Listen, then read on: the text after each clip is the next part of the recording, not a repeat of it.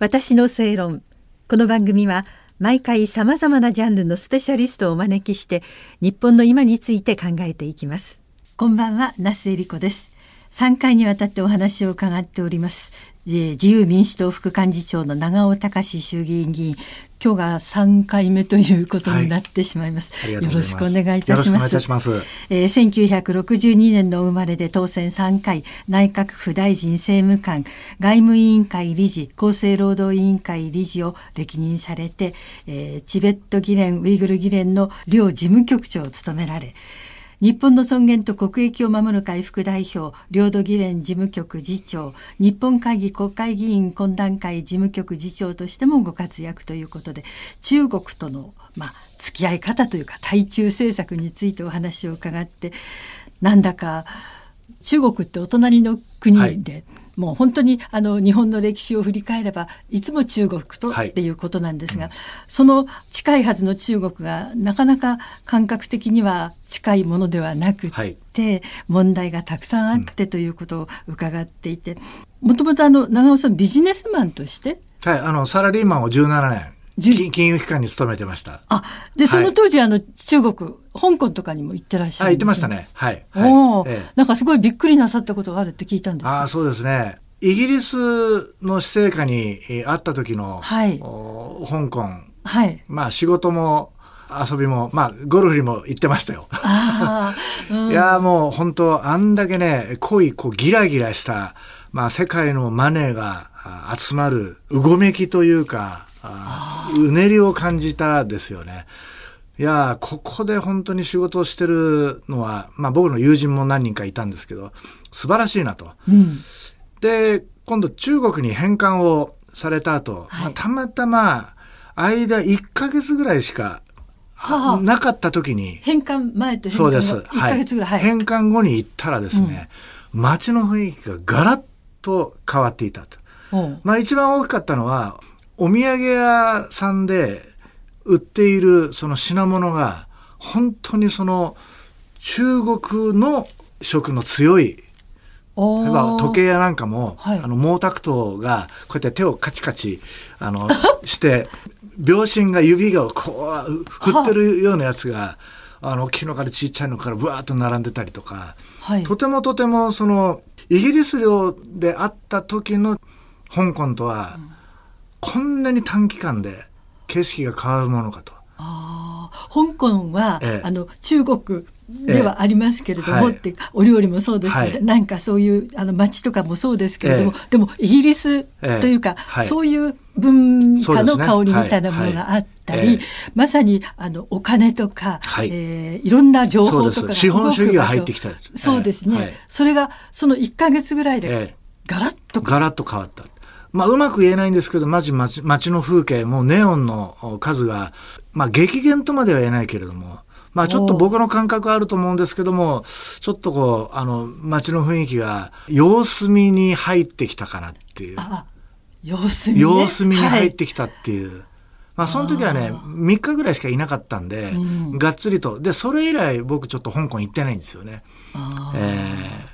あの香港っていうのは例えば日本からでもね、うん、旅行に行くとても人気のあるところですし、えー、美味しいし楽しいし、はい。はい、あの品物もたくさんあって、えー、そうね、そういうところですね、うん、近い場所でありましたし、えー、でもそれがなんかどんどんどんどんここのところ本当に急速に、はい、香港というよりは中国なんか別の国になってしまったような形で,、えデモがあったり、はい、あの逮捕があったり、それから新聞が廃刊になるというような。こ立て続けにっていうか急激に進んでますよね。です、ねえ。ー、ですから私があの経験したあの感覚というのは、うん、まああれからまあ今日に至るまで多分一定の民主主義やあの言論の自由とかいうことはそれなりに許されてきていたものの、うん、まあ天安門事件みたいなのもありましたし、はい、香港でえー、民主主義を、まあ、学生さんたちが主導でやることで、うん、やはり地政学的に香港っていうのはものすごく重要な拠点でありますんで、中国共産党もようやく、うん、この段階に来て、本音、牙を向いてきたという、非常にあの、残念なあの状況にありますね、うん、どんどん変わっていく中で、だんだん力を落としていくというか、うん、肩を落としていく、住んでらっしゃる方がね、うん、表情が変わってくるっていうのが、世界に発信されていますけれども、それは例えば日本と香港の関係というふうにしては。見るた場合には、どんなふうにお考えですか、まあおそらくそのチベットウイグル南モンゴルあと今の香港、はい、下手すると未来の日本にあのような光景が繰り広げられるよもやそんなことはないだろうかと思いたいけれど、はい、このまま他国のことで日本人そのものがその危機感を持ってないということになるならば、はい、中国はその感激を縫って香港が受けたようなことを日本に対してやってくる可能性は十分あるでしょうね。おそういう国ですかっていう、はい、変な生き方ですけれど。そうです。おっしゃるとりです。那須さんおっしゃるとりそういう国です。つまり覇権国家ですから拡大していく拡大していくそういう善悪の問題じゃないです。そういう性質の国であるということを僕らが認識をしなきゃいけない、うん。えー、日本人同士の忖度なんていうのは中国に通用しないです。あ、はい、違う国ですから、うん、価値観が根底から違う国ですから、うんいやいや、まさかその言論の自由が日本から奪われることなんていうのは未来永劫ないというふうに思っている方がいらっしゃったら、それは僕は大間違いだと思う。ああでは、全くお付き合いしないわけにはいかないそうですね。ですよね。はい、どういう形で日本と中国というのは？これはね、やっぱりはっきりと中国に対してものを言うことだと思います。あああの前々回にあの放送でご紹介いただいたその中国に対する非難決議など、うん当たり前の事実を突きつけていく。はい、そして、僕も実は中国の人とビジネスをやったことがあります。はい、ただその時にも、やはりきっちりとノーと言えるかどうかで向こうも変わってくるんですね。日本人流のその交渉というのは向こうに通じないならば、うん、お前がやってることは間違ってるだろう。これ契約違反だろうということをバシッと言えば、向こうは向こうでこちら側に合わせてくるっていうところがあるから、多分それは国家も同じです。はい。中国の気分を逆なでするようなことを言っちゃいけないのかなと思ってるのは日本人だけで、うん、もしかすると政治家だけで、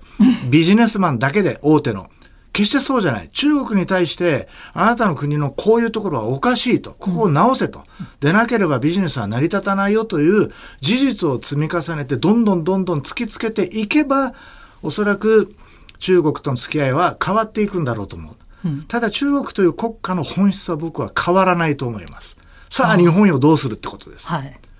経済で中国に物を作ってもらって逆輸入していくことじゃなくて、日本人の使うものならば日本国内で物を作ったり、うん、あるいは自国の領土、領海、主権は自国でちゃんと守れてるか、うん、米国に委ねてるような国に対しては中国は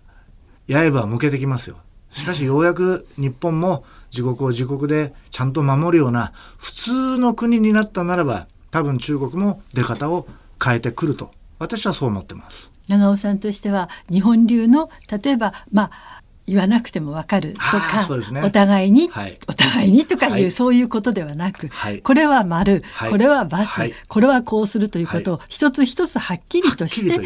そういう姿勢で付き合っていくというか。そこが入り口ですね。あ、そこが入り口ですか。入ってからどうしましょう。奥はもっと深いと思います。えー、なかなか大変ですね。そうですね。まあ隣国ですし、うん、えー、引っ越しするわけいきませんのでね。そうなんですね。はい、それはずっとなんだかんだ言ってもなくなることではないので、はいうん、ずっとお付き合いをしていく向き合うことですね。どういう形でお互いに満足がいくお互いにまあ我慢するということもあるのかもしれないですけど一番大事なのは何だとお考えになります？やっぱり自国の、うん、利益をまあ言葉選ばずに言うと最優先に本当に考えられるかですよね。向こうはあそれを持ってきてるわけで、はい。えー、それを日本の場合は考えきれていない？いろいろとおもんぱかりますよね。ただその根底にはですね、はい、人権を取るか経済を取るかっていうことが根底にあると思います。僕は、まずは人権を取って、少々の不利益はあるだろうけれども、人として正しいその道をあの選ぶことによって利益というのはついてくると、まあ、松下幸之助さんがそういうことをおっしゃられていましたけどもね、そういう精神を大切にしていきたいですよね。うんありがとうございました。3回にわたってお話を伺わせていただきました。長尾隆衆議院議員でした。また機会がありましたらよろしくお願いいたします。機会を頂戴しました。ありがとうございました。ありがとうございました。私の正論お相手は那須恵理子でした。